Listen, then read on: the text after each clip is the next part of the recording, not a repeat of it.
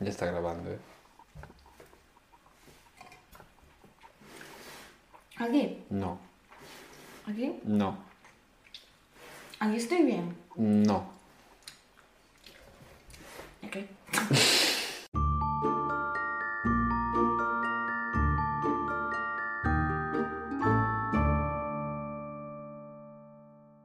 Muy buenas, yo soy Yayo Y yo soy Coral. y estáis escuchando Sofá, Manta y Crimen.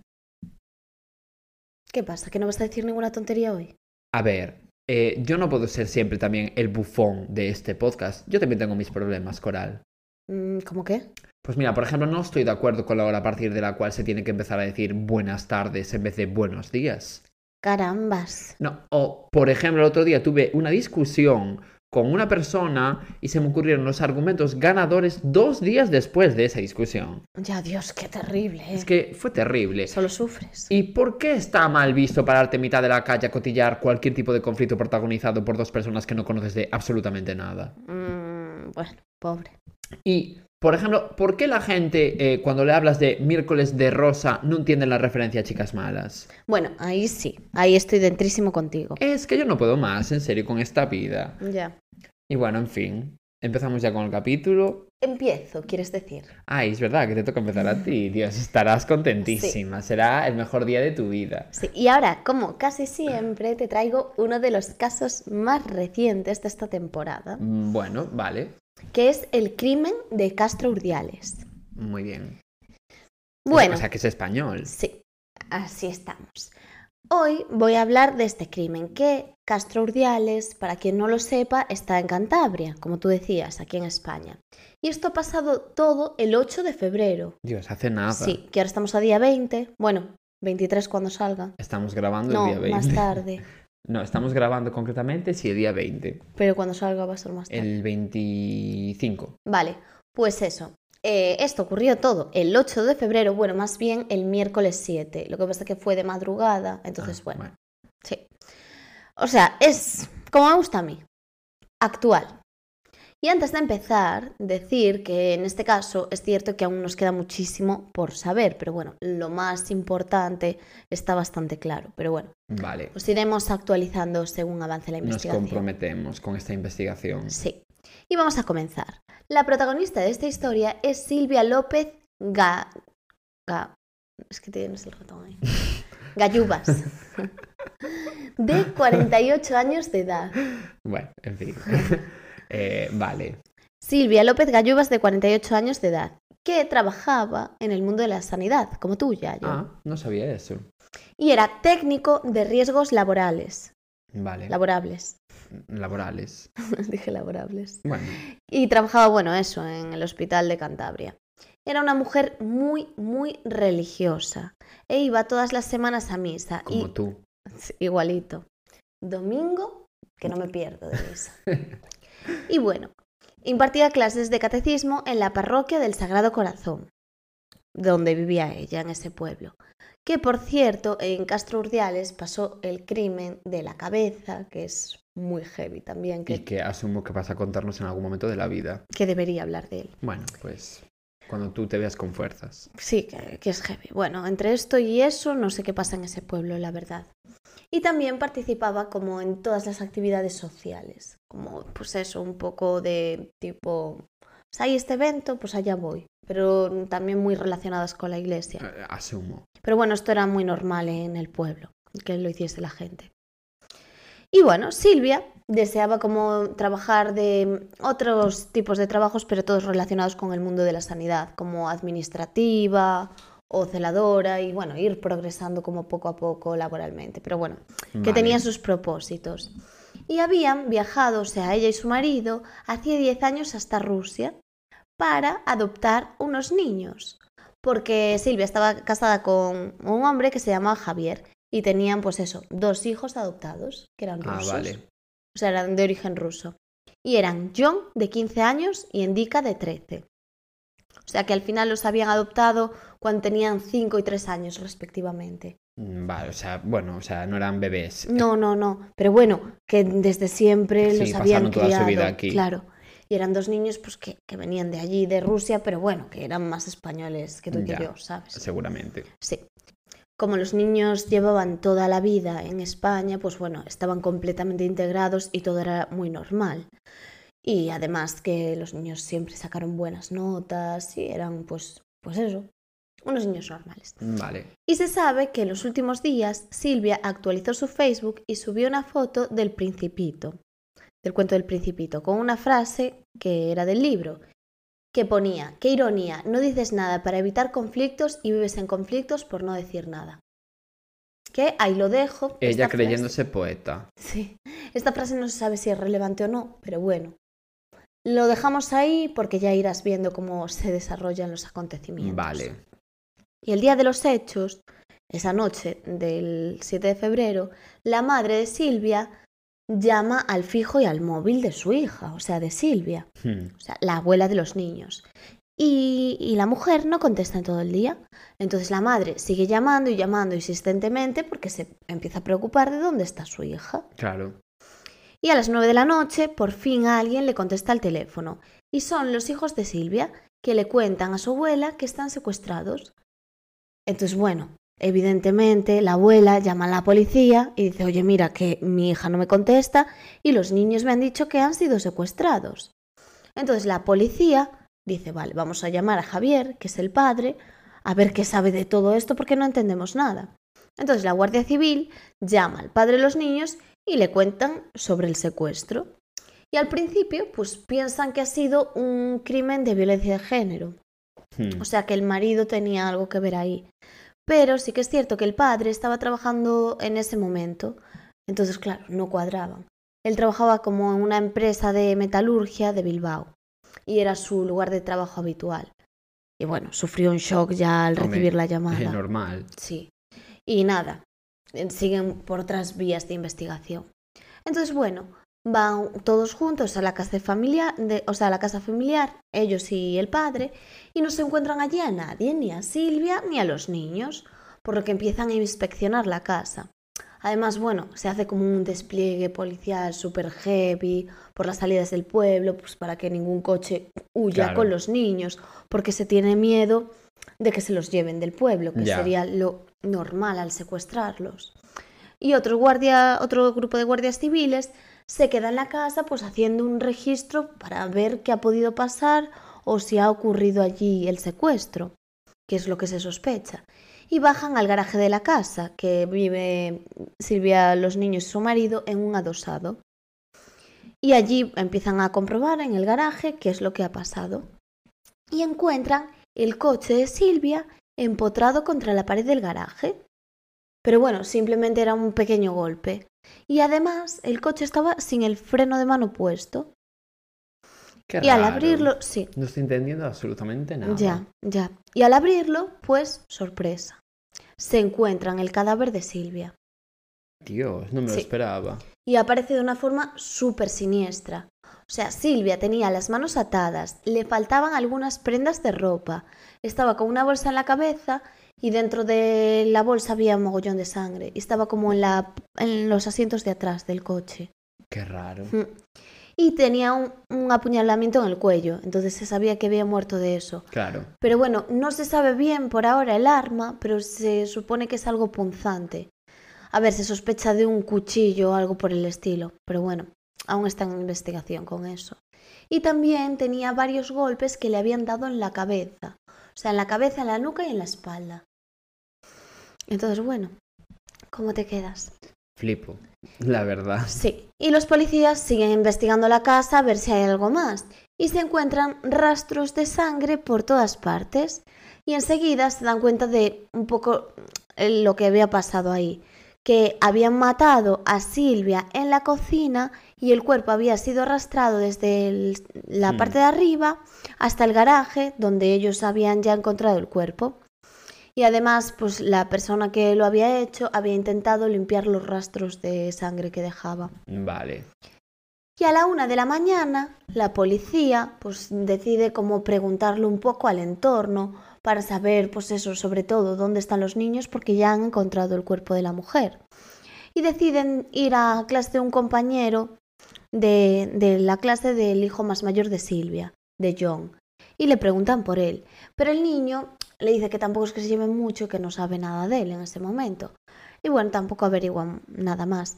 Y le dicen si sabe algo de secuestro, si vio algo raro los días previos, pero eso, que no, no sacan mucha información. Y siguen investigando. Entonces, bueno, dan como vueltas por la zona a ver si los encuentran o a ver dónde pueden estar realmente. Y al rato van a un parque que estaba a 13 minutos de la dosa donde vivían, eh, que se llamaba el Parque Urbano Cotolino. Bueno, un pues parque. un parque. Sí, un parque aleatorio. Y allí se encuentran a los dos niños que estaban escondidos. O sea, que los niños huyeron de, del hipotético asesino. Pues mira, te cuento. La policía les empieza a preguntar evidentemente qué ha pasado. Y al segundo confiesan que ellos son los asesinos de su madre. Perdón. Sí. Y procedo a contar, pues eso, lo que dicen los niños. Ellos dicen que sangraba un montón y que por eso le habían puesto la bolsa en la cabeza y que antes de eso la habían matado en la cocina y que, bueno, como sabíamos, que habían trasladado el cuerpo al garaje. Entonces intentaron coger el coche, se sospecha, lógicamente porque esto no se sabe seguro, y que por eso se- le habían dado un pequeño golpe. Dios, yo flipo, ¿eh? Por eso el cuerpo estaría en la Pero parte qué- de atrás. ¿Qué edad tenían los niños? 15 y 13. Flipo. Ya. Y eso, eh, también dicen que le quitaron la ropa, la maniataron para que pareciese un secuestro y que después limpiaron la cocina y las escaleras. Y bueno, lo que te decía antes, que el arma no se había encontrado y que la están buscando porque es como clave en la investigación, pero que por el momento no ha aparecido. Y también se han llevado como un contenedor que había allí para ver si hay más pruebas que puedan Ya, sí. resolver todo el misterio, porque realmente sigue siendo bastante misterio. Pero, em, claro, se sabe que fueron ellos, pero no por qué ni nada de eso. Sí, más o menos sí que se sabe. A ver, entonces la policía se entera más adelante que no era la primera vez que John fingía un secuestro, sino que había hecho esto en 2020. Un día el chico había desaparecido de su casa durante varias horas y sus padres lo habían denunciado a la Guardia Civil. Y después de que se movieran varios agentes para buscarlo, lo encontraron andando desorientado por una autovía. Y al ser interrogado dijo que había sido secuestrado y explicó que había conseguido eh, salir de donde lo tenían secuestrado los captores. Flipo. Pero quedó ahí la historia y hasta, hasta el momento que volvieron a planificar otra vez su secuestro los dos niños. Ya. Su propio secuestro inventado. Sí, exacto. Y bueno, después de matar a su madre, los niños cogieron una mochila y la llenaron de ropa y de dinero y pues con el móvil de Silvia. Y bueno, por eso cuando la madre de Silvia la había llamado, o sea, la abuela de los niños, estos le contestaron al teléfono porque llevaba todo el día llamando, entonces a las nueve fue como, venga, vamos a contestar. Y se inventaron la excusa del secuestro. Y por ahora se sabe que fue John el que cometió el asesinato y que el hermano pequeño debió de mirar o ayudarle a limpiar o a modificar un poco la escena para que pareciese realmente un asesinato de otra persona Lo normal. y que el secuestro estaba completamente planificado. Hombre, supongo, claro. Y además ya lo habían hecho más veces, o sea, lo de fingir el secuestro me refiero. Claro. Lo de matar, no. no, no que sepamos, claro. Y las fiestas de este año en el pueblo, o sea, que hace nada, los carnavales, fueron suspendidas y el ayuntamiento decretó tres días de luto. Pues, mientras están los vecinos pues intentando entender qué ha pasado. Claro, normal. ¿Y qué pasa? Que ahora, ¿qué dicen los niños? Porque me preguntabas, ¿cuál es el motivo de todo esto? Porque en realidad no se entiende que mates a tu madre así, de esa manera, además, da sangre Ya. fría totalmente. No, no, es, es muy fuerte. Pues John, el mayor de los niños, ya prestó declaración de lo que pasó y confesó todo, pero dijo que tanto él como su hermano decidieron matar a su madre porque estaban siendo maltratados por ella, tanto física como psicológicamente, que era súper estricta con los estudios, que sí que es verdad que es extraño porque eran niños con muy buenas notas, pero es verdad que los compañeros dicen que últimamente había empeorado. Entonces, bueno, esto puede ser un motivo por lo que la tensión en la casa aumentase. en los hasta últimos nivel días. de. Nada, pues como suspendo asignaturas y me echan la bronca a mis padres, me, lo car- me cargo a mi madre. No, pero lo que dice el niño es que no era una bronca tonta por suspender, Ya. sino que era un maltrato heavy. Mm, Vale, o sea, vale, ya entiendo. Lo que no se sabe es si estaba planeado, pero el secuestro evidentemente sí.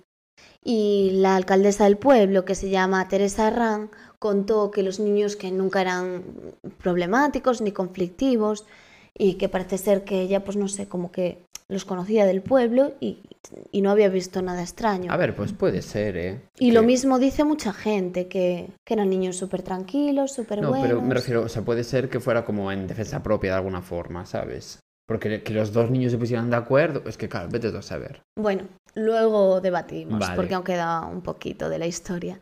Y eso, la investigación por ahora está continuando y mientras los niños están internados. O sea, el menor de los de, que tiene 13 años, indica, es inimputable por la edad. Claro. Y ya está en un centro de protección de menores esperando a ver qué dice la fiscalía. Y el mayor, John, es, sí que, claro, tiene 15 años, entonces puede ser procesado y se sabe que ha sido el autor material. Entonces, bueno, ahora mismo está siendo evaluado por el equipo psicosocial de la Fiscalía de Cantabria, que está como creando un informe para ver cuáles son las circunstancias familiares, psicológicas y educativas que están pues alrededor de los menores. Entonces ahora por ahora se está viendo si es cierto lo que están diciendo los niños. Vale. Entonces, claro, por ahora no tenemos la confirmación de los malos tratos, pero evidentemente esto sería como un móvil muy relevante. Hombre, sí, a ver, que evidentemente nunca es justificación, obviamente, pero, en plan, para matar a alguien. Pero oye, entiendo que en un contexto muy determinado, es que claro, que se pongan de acuerdo dos hermanos. Ya. Y bueno, Pero bueno, tiene pasado que se tienen puesto de acuerdo, eh, como por ejemplo el caso este que conté yo de, de Inglaterra. a mí esto me recordó mucho a Gypsy. A Gypsy, Gypsy Rose. Rose, sí. Sí, de alguna forma sí. Y mira. Claro, yo qué sé, flipo, ¿eh? Te sigo contando. Al final piensa que este niño, John, que es el único que puede recibir algún tipo de condena, solo va a pasar como muchísimo nueve años en la cárcel. Pero bueno, como ahora no ha habido un juicio, pues está en un centro de menores donde va a estar por lo menos seis meses y que lo pueden ampliar un tiempo más. Pero bueno, Ya. Que aún está ahí en el aire y la condena al fin y al cabo tampoco va a ser muy grande porque ya digo, con esta edad Hombre, no, Hmm. claro, evidentemente con 15 años. Y la gente que conocía a Silvia, pues sorprendentemente habla muy bien de ella. Dicen que siempre estaba ayudando, que era muy tranquila, Una trabajadora, vecina, amiga de sus amigas, muy sonriente y que siempre les pareció, pues eso, todo muy normal. siempre saludaba. Sí. Y de los niños hablan igual, que eran muy tranquilos, que no notaron ningún comportamiento fuera de lo común.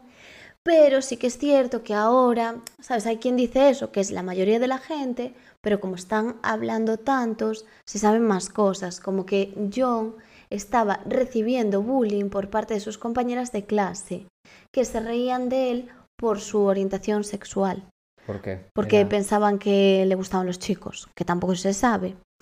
Y seguramente no lo sabe ni él. Ya, pero bueno, Pero sí, la gente, los niños son imbéciles. Sí, pero lo que te quiero decir, bueno, en este caso son niñas, ¿eh? Bueno, pues niñas. Pero en este caso tiene algo de sentido esta historia porque también se piensa que al ser Silvia tan católica podía haberse enterado de esto y que también fuese un motivo de problema. Ya. Porque claro... mm, Sí, que igual se le hizo bola de Sí, repente tener sí, un hijo gay. Exacto, al ser tan religiosa. Y bueno, en el colegio también confirma mucha gente lo que dice John. Dicen que su entorno era muy asfixiante y que los niños tenían pocos amigos y poca vida social. Y que al final sus padres eran súper cerrados. Hombre, supongo. Y que al final salían a celebraciones religiosas, que no podían salir solos a la calle, que si salían solos era con sus padres y que la religión era el centro de su vida. Entonces ya empezamos como a sacar cositas por aquí. Y también una compañera de su cole dijo sobre este niño, cuando sacaba malas notas siempre llegaba con moratones a casa. Que ya digo, esto al final pues son cosas que va diciendo la gente y no está confirmado, pero nos deja mucho que pensar, ¿sabes? Ya. Y también otros vecinos dijeron, en el barrio se conocía la familia porque es bastante llamativa. La actitud de esta señora era prepotente y dictadora. Ella era muy fanática religiosa. Los niños no tenían contacto con amigos ni nadie. Era como una secta todo. Y bueno, ya digo, mm, al final Silvia iba a unos retiros de la organización femenina vinculados al Opus Dei y a otra organización también del Opus que hacía otro tipo de actividades culturales y deportivas y allí también llevaba a sus hijos. O sea, que ya no es que fuese religiosa, sino que pertenecía ya al Opus. Sí, que era ultracatólica. Exacto, que era ultracatólica. Y bueno, pues así está la cosa ahora mismo, que no se sabe nada más. Yo, sinceramente, si te doy mi opinión, sí me creo todo esto. Pero bueno, mm, es heavy. Aún Es así. que yo no sé qué decirte, porque claro, por un lado me cuadra que, mm, quiero decirte, que en ese entorno tan hostil y tal, no, de repente, pues a un hermano, o sea, a un niño se le vaya la, la pinza y, ¿sabes? Como medida como un poco de escapar de eso, pero es que a la vez, al principio todo el mundo decía que era una familia genial, no sé qué, maravillosa, y de repente, en cuanto se sabe lo que dice el niño, automáticamente ya cambian la versión de que ella igual era muy dictatorial, no sé qué. Como que no me acabo de fiar de la opinión nunca de la gente, porque siempre que dependiendo de las circunstancias se inventan una cosa u otra. Ya nos tiene pasado más casos, como uno, creo que, ay Dios, no me acuerdo cuál había sido, pero uno en el que insultaban a la víctima de una violación, no sé qué, todo el pueblo. Ah, sí, ya sé. Quiero decirte que El primero de todos. puede ser. Pues que no me fío en ese aspecto, ¿sabes? Pero. Y que a Jolín al final el niño tonto no será. También puede usarlo como una forma de excusa para. Bueno, ex- excusar el hecho de que sea. eh, de que ha matado a su madre. Pero bueno, que me quiere. O sea, me lo quiero creer, sinceramente. A ver, sí que, parece que estamos como justificándolo, Ya. pero.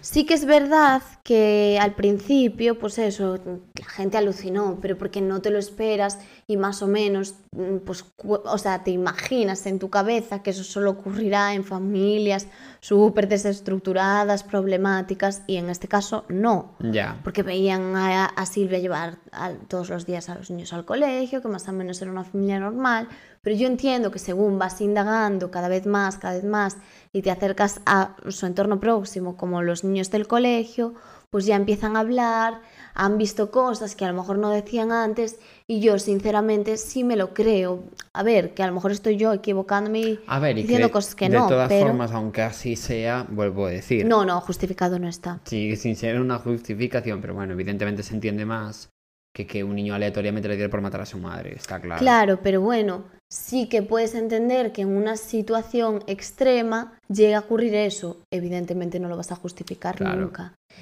Y bueno, sí que es verdad que está preocupando un poco lo que está pasando porque en 2022 aumentó un 14% los homicidios cometidos por los menores en España y cada vez como que la cifra va más en aumento.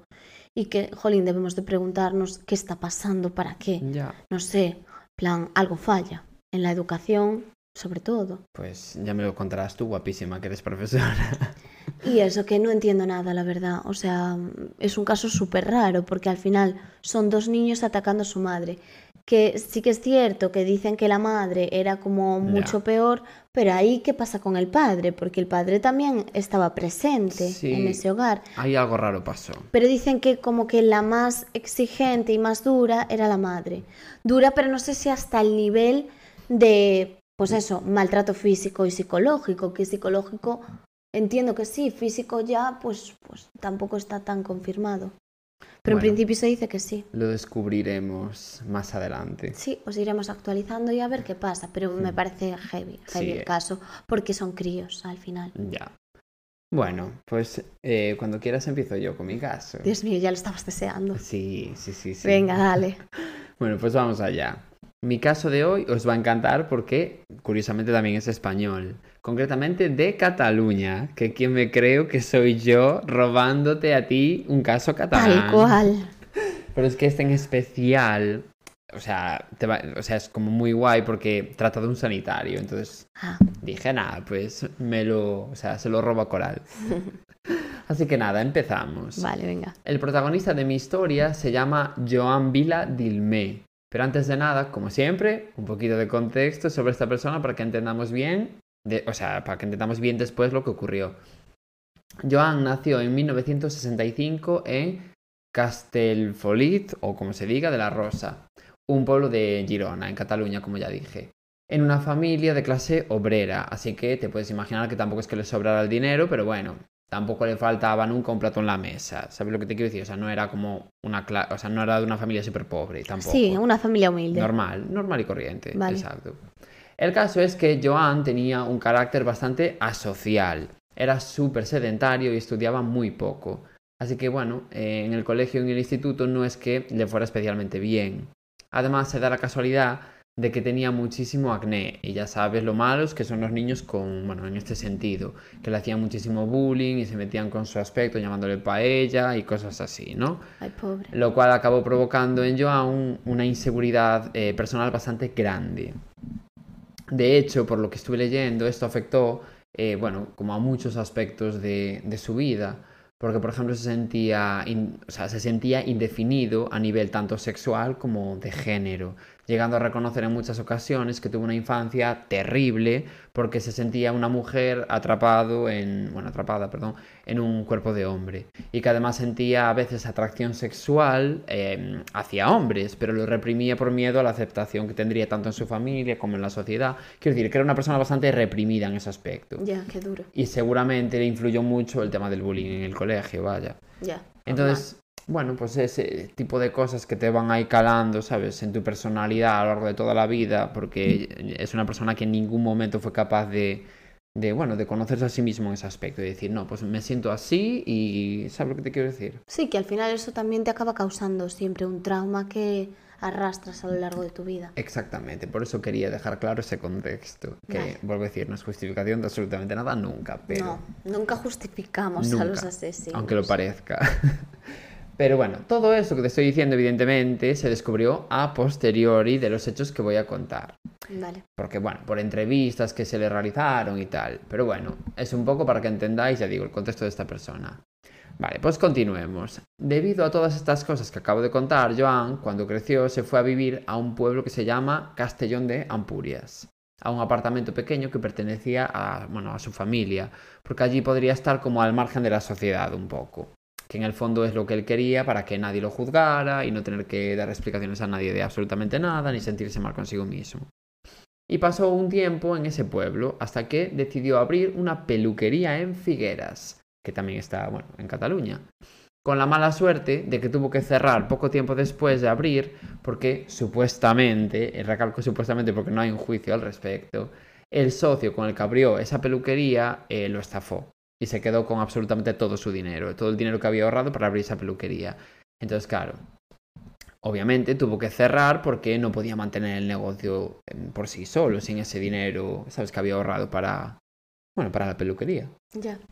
Entiendo. O sea, muy mal. Y después de esto, entró en una especie como de bucle de trabajos por el cual te vas a sentir bastante identificada, Coral. Trabajó en una fábrica de plásticos, en una tienda, o sea, aleatoria, o sea, en varias tiendas en realidad, en un restaurante, en una estación de esquí. Hizo cursos formativos de cocina, de quiromasaje, de moda y de reflexología. Signifique lo que signifique eso. Pues pa'lante, como Barbie, con todos sus trabajos. Absolutamente. Y después de vivir su verdad de ser Belén, la de aquí no hay quien viva, teniendo 400 trabajos distintos, consiguió su primer trabajo estable en una residencia geriátrica privada que se llama El Mirador de Mañoles, en, en donde, bueno, trabajaba como celador. Y fue el primer contacto que tuvo así con el mundo sanitario en general, digamos, Vale. ¿no? Y bueno, allí estuvo trabajando durante ocho meses, o sea, bastante tiempo. Y la verdad que todos sus compañeros y pacientes tenían solo palabras bonitas sobre él. Lo, lo mítico, muy amigo de sus amigos, siempre saludaba, ta, ta, ta. Que si era súper buen compañero, que si trataba genial a la gente, que si era un ser de luz y un amor de persona, Un ángel caído del cielo. un ángel caído del cielo, que si era la persona más divertida en la faz de la tierra. Bueno, esto último igual me lo inventé porque además en teoría era bastante social. Pero, pero podemos fingir que A era ver, súper divertido. En realidad hablan de los asesinos después de cometer un asesinato como de una persona que se muere. Sí. Que siempre son los mejores, no había nadie igual. Siempre, siempre, siempre. Pues esta persona era así. Era el primero en, en pedir una ronda de cervezas para todo el mundo, yo qué sé, me lo estoy inventando. Pero... Que necesitas o cometer un asesinato o morirte para que la gente te adore. Yo para no que la entiendo. gente te valore, es que es así. Sí. Bueno, pues después de esos ocho meses se le terminó el contrato y se fue a trabajar a un centro psiquiátrico en Salt. Pero aquí estuvo, bueno, como muy poquito tiempo, la verdad. Porque supongo que el contrato que tenía era, pues yo que sé, imagínate, de unas vacaciones, ¿sabes? Sí, un contrato basura como tiene tanta gente. Exactamente, y más siendo sanitario. Pero bueno, como ya tenía experiencia suficiente en este tipo de trabajos, pues siguió por ese camino, de forma que echó un currículum en la residencia geriátrica de la Fundación de la Caridad de Olot, para ver si lo contrataban, y efectivamente así fue, o sea... Su día de suerte. Dijo, si cuela, cuela, y si no, me la pela. Y nada, de esta forma entramos ya en la etapa más importante de mi historia. Bueno, de la mía no, de Joan. De la suya más bien. Sí, porque yo no hice las cosas que ocurrieron no en la vida de esta persona. participas en eso. No participo en absoluto. Y bueno, la etapa de Joan trabajando en este geriátrico, en la, en la Caritat de Olot, ya digo, es como la parte más importante. Allí lo contrataron de auxiliar de enfermería, aunque yo sinceramente me imagino que en realidad sería de gerocultor, porque dudo mucho que tuviera como el ciclo medio de formación profesional, ¿sabes? De auxiliar de enfermería. Y gerocultor es como una figura laboral bastante similar, al menos en, en cuanto a funciones en un geriátrico. Y, a- y necesitas como un curso para ser gerocultor, que es como más accesible, ¿sabes? Que hacer dos años de un ciclo. Entonces yo me imagino que sería eso, pero es que más que nada porque no encontré información en ningún sitio de, de que fuera auxiliar, pero... Me En- gusta que te imagines cosas para Es que claro, la información. en todas las noticias, el auxiliar de enfermería que no sé qué, lo dudo mucho, porque no, no en ningún sitio pone que hizo un curso de eso, ¿sabes? Ni un y si no lo pone, ya no puede No, porque, serlo. no, porque hizo un- me cuentan que hizo un curso de reflexología, ¿sabes? Pero no me cuentan que hizo el FP de auxiliar de enfermería. Pues no, os estáis inventando la información. Todos los periódicos de este país. Vale, ya yo. Así que nada. La tuya es la versión correcta. Exactamente. Y el caso es que, mm, es que Joan empezó su trabajo de, auxi- bueno, de auxiliar barra gerocultor en esa residencia geriátrica a principios de 2006. Vale. O sea que tampoco hace tantísimo. No, sí, pero bueno. No, no, ni tan mal. El psicólogo del centro era el propio director del geriátrico. Y en principio no notó nada raro en Joan. O sea, quiero decirte. A mm, ver, tampoco creo que le hiciese una no, entrevista hombre, pero yo, psicológica. yo entiendo que igual, yo qué sé, puedes ver ciertos rasgos que dices, uy, esta persona está un poco cucú, ¿sabes lo que te quiero decir? Pero no, no, no, no noto nada raro en Joan, aunque parece ser que por estas fechas él empezó como a tener problemas relacionados con la salud mental. Empezó a sufrir ataques de ansiedad, tenía como una autoestima muy, muy, muy, muy, muy baja, en plan a niveles patológicos Ya. y se volvió muy influenciable por este motivo. Y además temblaba constantemente y le sudaban muchísimo las manos, que en principio es irrelevante, pero a él parece ser que le preocupaba muchísimo que la gente se diera cuenta de esto, que le sudaban las manos y que, y que bueno, que temblaba todo el rato. Es que hay gente que tiene, no sé, como más desarrollada una glándula de en las Justo, manos. sí, le pasa, ¿cómo se llama? El de la resistencia al presentador. Le pasa- Broncano. broncano, le pasa broncano. No lo sabía. Sí, sí, y que sudas como, pero muchísimo, como... Hiperhidrosis, sí, sí, muchísimo. Ah, se llama así, vale, vale. Sí, sí, sí, le pasa a gente. Pues debía de pasar a él. Bueno, digo él, pero que no sé, como él no, no sabía, ¿sabes? Cómo definir su identidad. Vale, No vale. sé tal, pero bueno, vamos a Sí. suponer que era él. Y el caso, Que además que esto sí que es cierto que crea bastante complejo a la gente que lo tiene. Sí, Sí, es sí es mucha cantidad porque al final, jolín, yo qué sé, te da más apuro porque Yo no está la gente acostumbrada a eso. no, y ya tenía él problemas de autoestima en ese aspecto. Claro. Súmale eso, Exacto. pues no le molaría nada. Vale. Y bueno, empezó también a consumir muchísimas bebidas energéticas e incluso mezclaba, o sea, las mezclaba con ansiolíticos y con alcohol. Ya. Y además fue diagnosticado de trastorno obsesivo compulsivo y se volvió un maniático del orden y seguía una rutina alimentaria bastante, bueno, compulsiva, ¿sabes? En plan, tenía como claramente un TCA, ¿sabes? Que no tenía esta persona. Que Por eso te digo lo del psicólogo, que me chocó que sea el psicólogo, el director del geriátrico, no note eh, que esta persona tiene todo eso. Pero bueno, pues el caso es que de- debía tener tantísimos issues que abordar que a la gente se le hacía bola, ya solo mm, consumir tiempo con él. Y bueno, el caso es que a pesar de todo esto, en principio sus compañeros tampoco notarán nada extraño en él, aparte del director, quiero decir.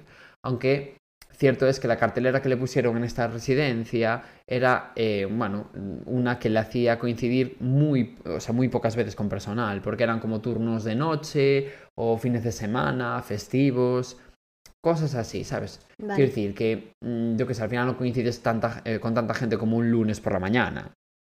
Esos días son los días que menos gente hay trabajando, entonces, pues igual estaba él solo en su planta, imagínate. Entonces, pues bueno, al final tampoco interactúas tanto con la gente como para que no tenga nada raro en ti. ¿Sabes lo que te quiero decir? Sí, sí, sí. Y bueno, eh, de esta forma hacemos un pequeño viaje en el tiempo a 2009, es decir, tres años hacia adelante en el tiempo. Vale. Joan seguía trabajando en este geriátrico, en el de la Caridad de Olot. Y por esa época empezó a obsesionarse con la tanatopraxia, que Mm. es esto de maquillar y vestir a los muertos, Sí. para que me entendáis. Mm, Un saludo a todos los tanatopractores de aquí, pero en plan que ya sé que es más complejo su trabajo, pero bueno, para que me entendáis. Vale. Y empezó a comprar muchos libros sobre este tema y ver vídeos en internet sobre tanatopraxia y maquillaje, que yo me lo quiero imaginar poniéndose tutoriales de YouTube de influencers como rollo, yo que sé, Dulceida de repente, para aprender a hacer un buen contouring y poner pestañas postizas a señoras muertas de 98 años. Ay, ya. Y bueno, la cosa no se quedó ahí, porque también empezó a comprar mazo de libros sobre fenómenos paranormales, sobre la muerte y también sobre tanatopraxia. Todos ellos gracias a una peluquera del barrio que se los conseguía.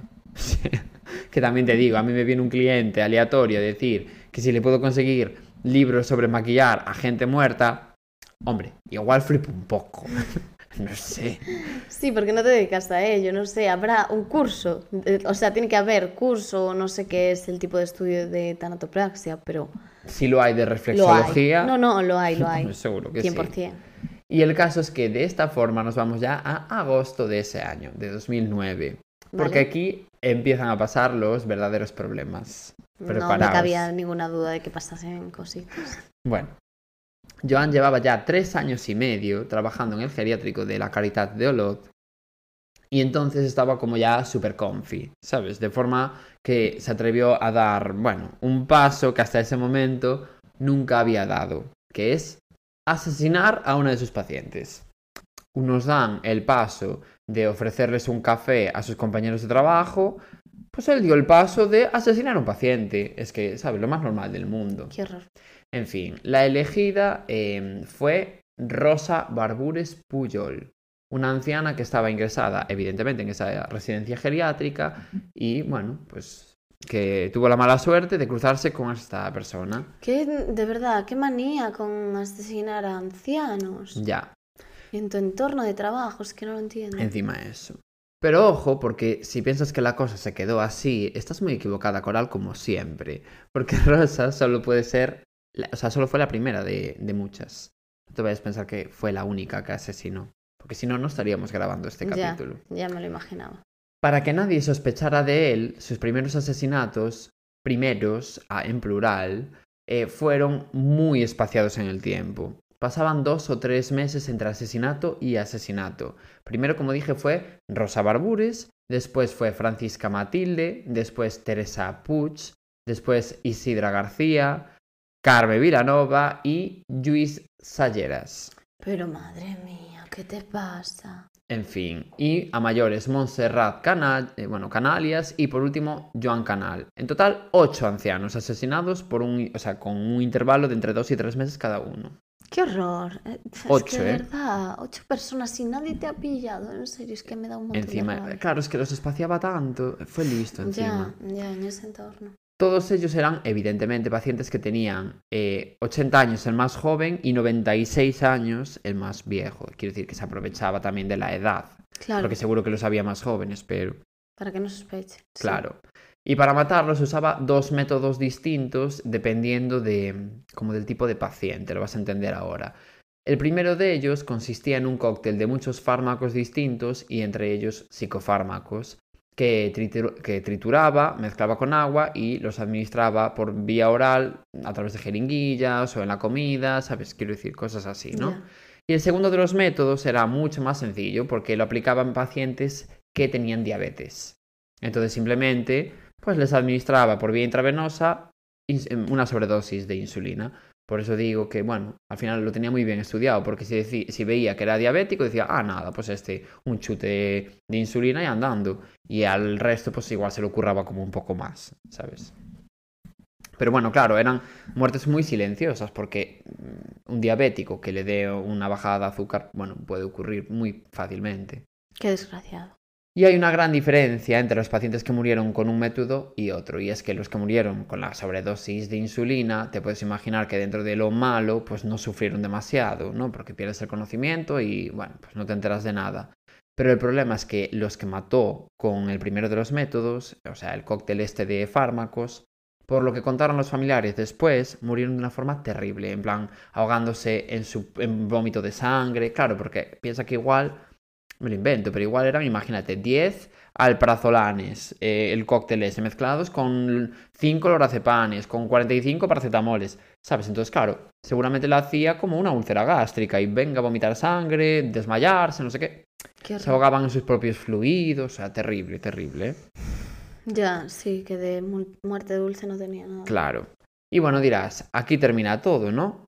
Pues por supuestísimo que no, como como siempre un día más equivocada, Coral, porque esos ocho asesinatos yo no he dicho en ningún momento que fueran los únicos y los últimos. Ay, Dios. Esos simplemente fueron los asesinatos en los que intentó disimular un poco poniendo ese intervalo que te decía de entre dos y tres meses. De hecho, todo el rato se lamentaba con sus compañeros, diciéndoles, jo, todas las ancianas me mueren a mí.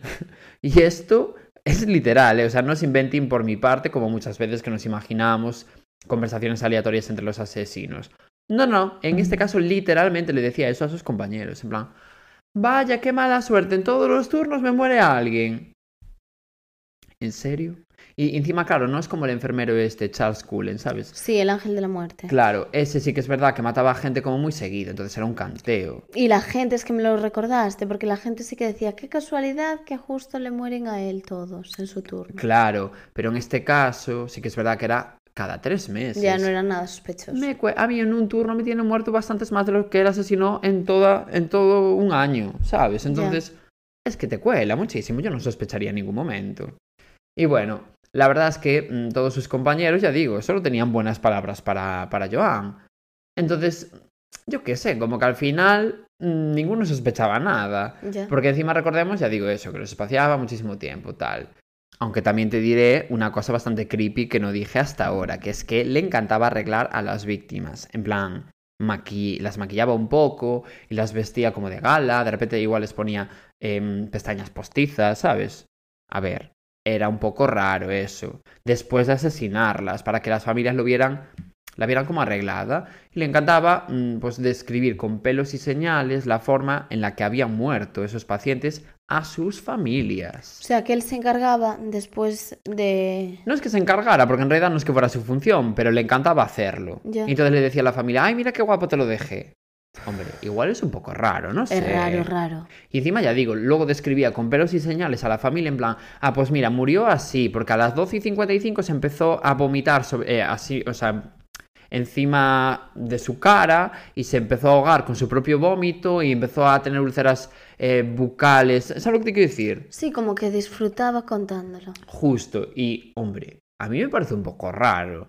No sé, pero en plan, yo entiendo que, por ejemplo, lo de maquillar se lo compres en el momento como forma de tener como cuidados a los pacientes. Pero lo de escribir la muerte de la people toda es muy raro, mires por donde lo mires. Sobre todo lo raro yo creo que es implicarte tanto en todos los hechos, ¿no? Sí. Yo me ocupo de arreglarla, yo te cuento cómo ha pasado todo.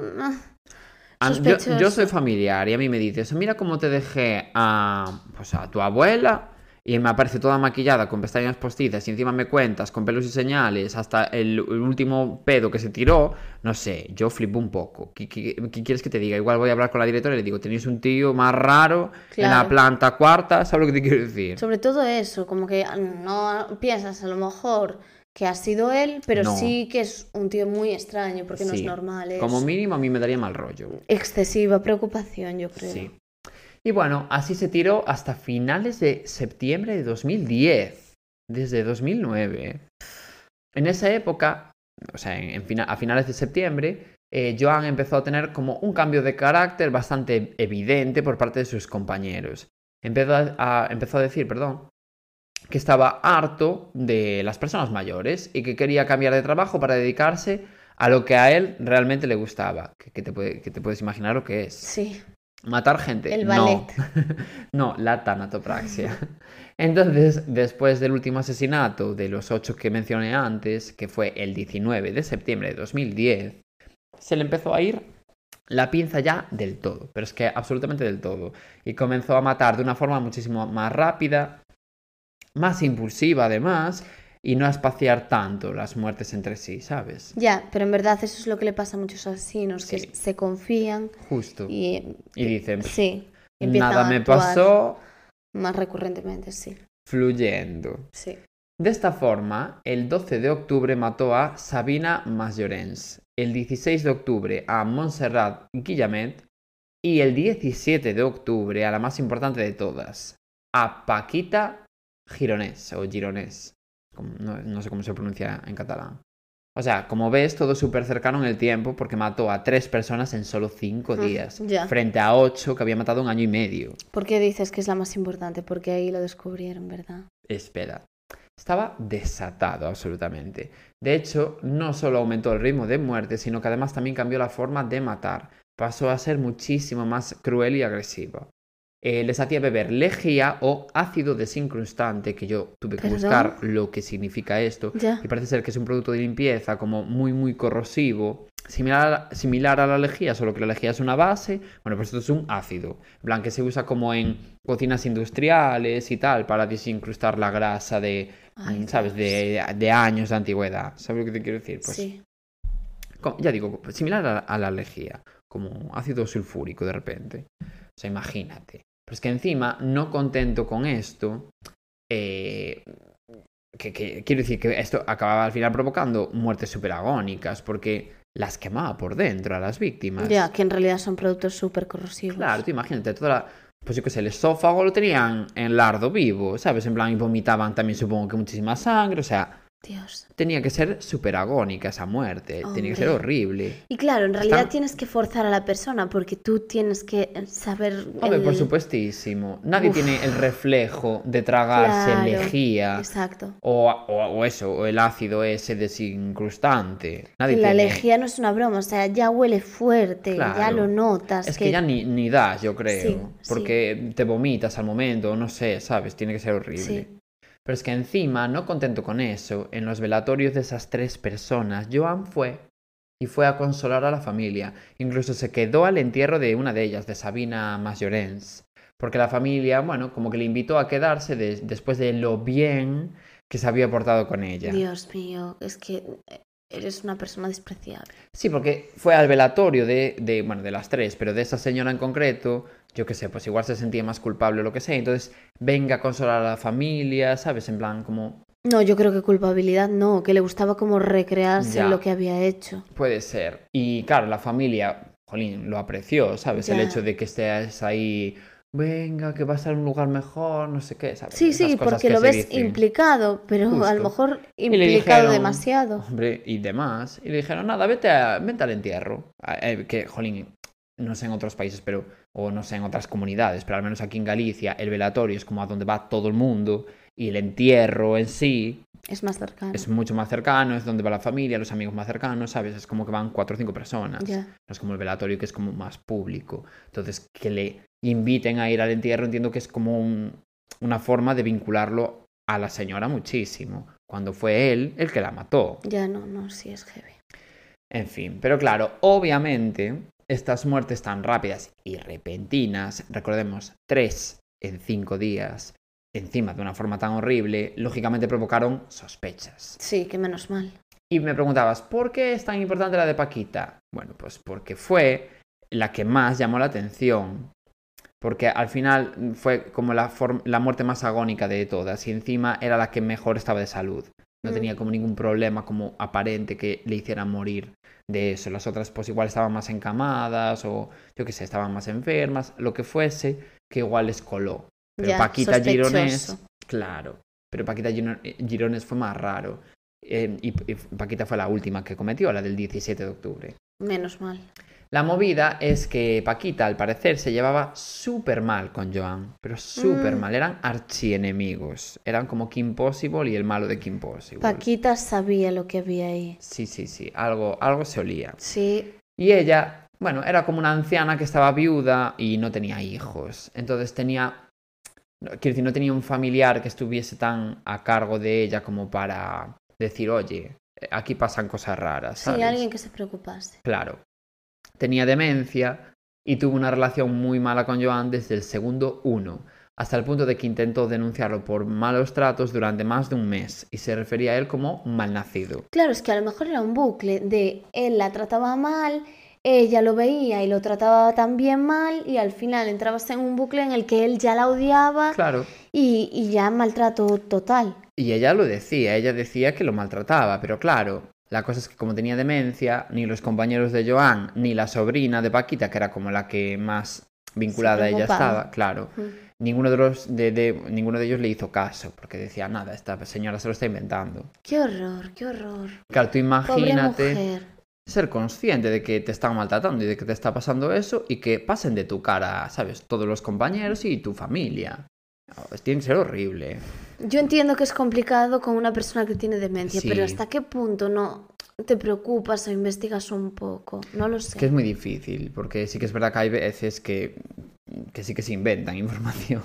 Ya, puede Pero- ser, pero ante la sé. duda no lo sé. y a ver, yo entiendo que fue algo como muy reiterado. Ya. E- ella quería denunciar, pues a ver, igual ya son palabras mayores, ¿sabes? Mm. No es que un día haga un comentario de este chico me hizo no sé qué, no. Es reiterado en el tiempo, seguramente estuvo así un año por lo menos. Claro. Entonces, bueno.